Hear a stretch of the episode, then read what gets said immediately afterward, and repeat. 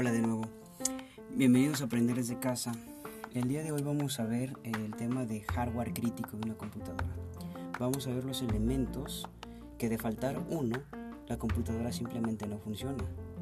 Para que una computadora pueda funcionar, es indispensable que cuente con una tarjeta madre, un disco duro, una memoria RAM, un procesador y por supuesto una fuente de poder que nos alimente todos esos componentes hardware de energía eléctrica.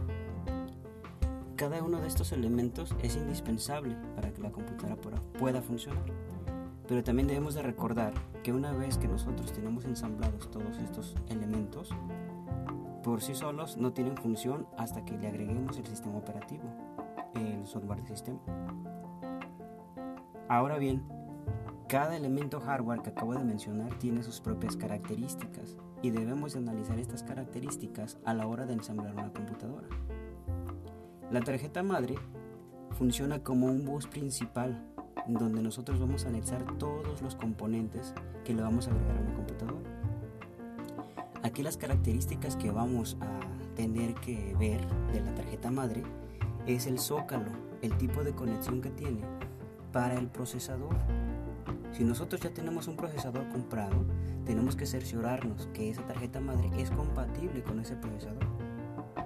O de lo contrario, si ya tenemos la tarjeta madre, tenemos que comprar un procesador compatible con esa tarjeta madre, con ese zócalo, donde podamos agregar el procesador. Bueno, la característica que deben de fijarse es el zócalo. ¿Qué zócalo es? El que tiene la tarjeta madre. La siguiente característica de la tarjeta madre es el número de ranuras de expansión PCI que tiene. Es muy importante si nosotros queremos expandir nuestro equipo de cómputo. Y la otra característica es cuántos cuántas ranuras de memoria RAM tiene la tarjeta madre. También es importante si nosotros queremos expandir la capacidad de esa computadora. En cuanto al procesador, las características también son sencillas tenemos que ver principalmente el zócalo. ¿En dónde podemos ensamblar ese, ese procesador? ¿En qué tarjeta madre? ¿Cuál es la capacidad de procesamiento? Lo vamos a encontrar en megahertz, en gigahertz. ¿Cuánta memoria caché tiene ese procesador?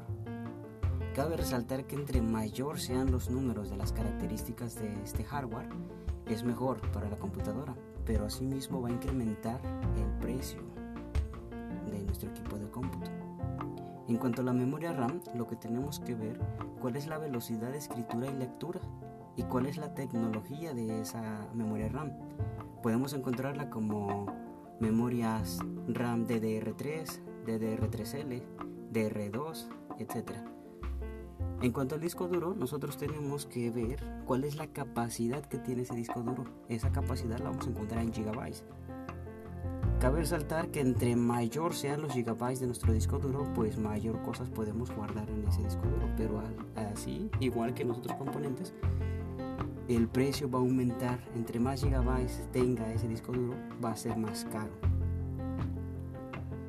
En cuanto a la fuente de poder, nosotros debemos de ver cuál es el voltaje máximo que nos va a brindar esa fuente de poder. Es muy importante saber qué voltaje nos va a dar como máximo ya que si nosotros queremos expandir nuestra computadora en un futuro, le queremos agregar una tarjeta de video más especializada porque queremos hacer ediciones de video o una tarjeta de audio porque queremos mezclar música, tenemos que anexarle otro hardware adicional y esto nos va a consumir más energía.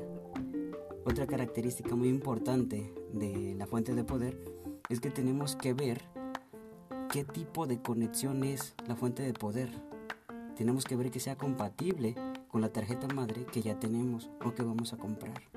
Esto lo vamos a, lo vamos a, a encontrar algo así como ATX.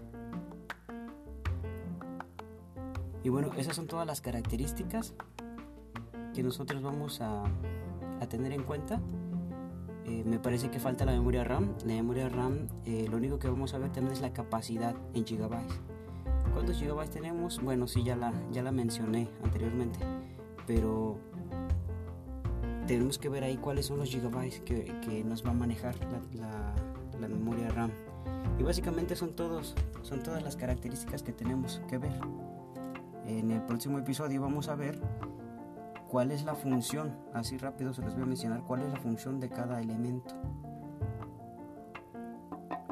Y bueno, esa es toda la información hasta ahorita y nos vemos en el próximo capítulo de Aprender desde casa.